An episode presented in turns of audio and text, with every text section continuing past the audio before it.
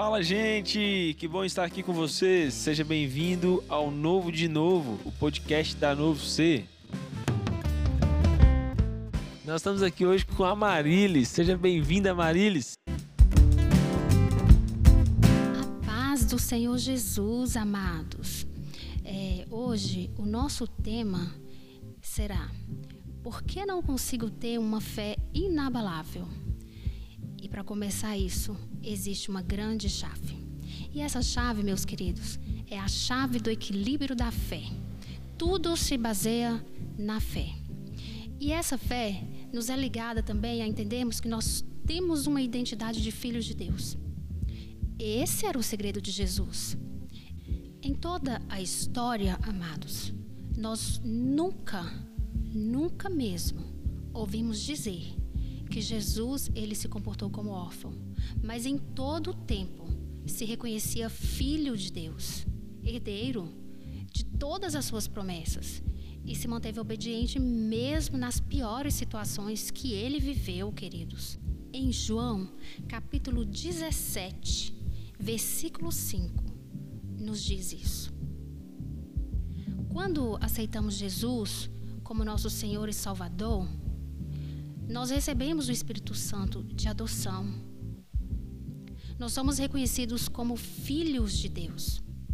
E quem nos diz isso é Romanos, capítulo 8, versículo 15. Mas aí nós temos o grande problema.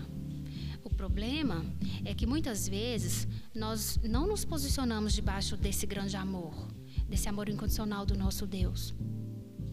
Então, é, nós não ouvimos a sua afirmação de quem nós somos nele. Se nós não reconhecemos que somos como filhos, então nós também não nos sentiremos herdeiros, né? De tudo que ele fez por nós, de todo o seu sacrifício, de tudo que já foi conquistado na cruz para todos nós. Nós nunca, jamais tomaríamos posse de tudo que ele fez por nós. Isso se nós não o reconhecemos como pai. Então é a nossa fraqueza. A nossa fraqueza está justamente nesse ponto, quando nós agimos como o irmão do filho pródigo. Por quê? O irmão do filho pródigo, ele esteve na casa do pai todo o tempo, mas não se sentia herdeiro é, de tudo que ele possuía, de toda a riqueza, né, de que ele tinha. Então, nós começamos a agir dessa maneira, como ele agiu. E aí, o que, que a gente busca para as nossas vidas? Quando erramos em entender esse propósito, em seguir essa verdade, nós passamos a trocar as coisas. E aí, o que, que a gente faz? A gente passa a querer aplausos. Fazemos coisas para receber aplausos, fazemos coisas para sermos vistos, fazemos coisas para sermos aceitos. Esse é o grande problema. Mas em Lucas, capítulo 15, é, versículo 29 e 31, desmente todo esse nosso pensamento equivocado. Porque em Lucas nos ensina que nós não precisamos fazer nada, nada para sermos reconhecidos como filhos. Principalmente quando nós assumimos essa identidade e passamos a fazer as coisas de Deus simplesmente porque o amor dele está em nós. E assim, queremos reconhecê-lo mais e nos tornarmos parecidos com ele. Isso nos diz Gálatas, capítulo 4, versículo 7. E é essa é a verdade que nós precisamos seguir. Simplesmente fazer as coisas de Deus porque o amor dele está em nós. E assim nós refletimos e nós respondemos a esse amor. E nós queremos conhecê-lo mais e nós desejamos estar mais parecidos com ele. Essa é a verdade para as nossas vidas. Se nós identificamos mesmo que nós somos filhos dele, então, se nós entendemos isso, nós somos seguros nós estaremos seguros. E assim, a nossa fé se tornará inabalável.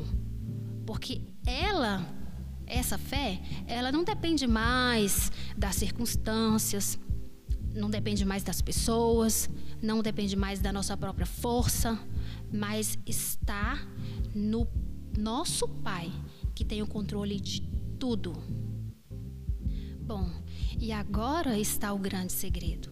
Porque se nós nos identificamos como filhos de Deus, se nós realmente tomamos posse, se nós realmente recebemos essa identidade do Pai em nós, aí nós estaremos seguros e a nossa fé se tornará inabalável,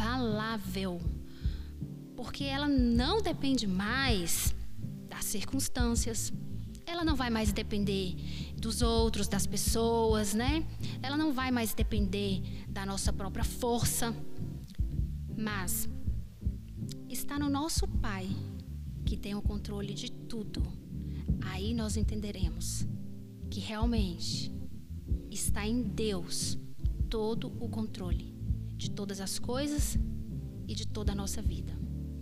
Porque todo aquele que é filho de Deus vence o mundo. E é isso que nos dá a vitória sobre o mundo. É a nossa fé. Está em 1 João, capítulo 5, versículo 4. Amém? Bom, pessoal, esse foi o nosso podcast de hoje. Eu espero que essa mensagem tenha alcançado o seu coração, para que outras pessoas também sejam alcançadas. Eu preciso que você compartilhe esse podcast. Com, compartilhe com seus amigos, compartilhe com seu irmão, com seu vizinho. Não quero ficar só com essa mensagem para você. Você é um multiplicador. Deus abençoe a sua vida. E até o próximo podcast.